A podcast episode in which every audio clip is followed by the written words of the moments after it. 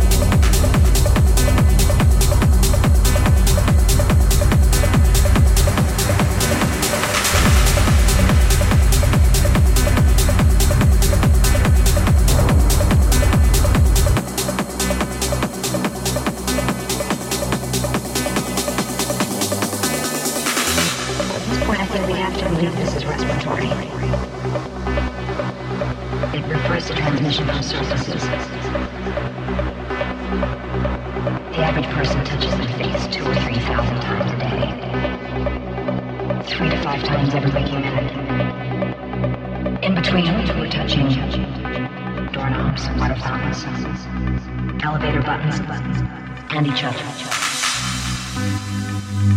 We can't even tell people right now what they should be afraid of. When will we know what this is? What causes it? What cures it? How fast it multiplies depends on a variety of factors. The incubation period, how long a person is contagious. Sometimes people can be contagious without even having symptoms.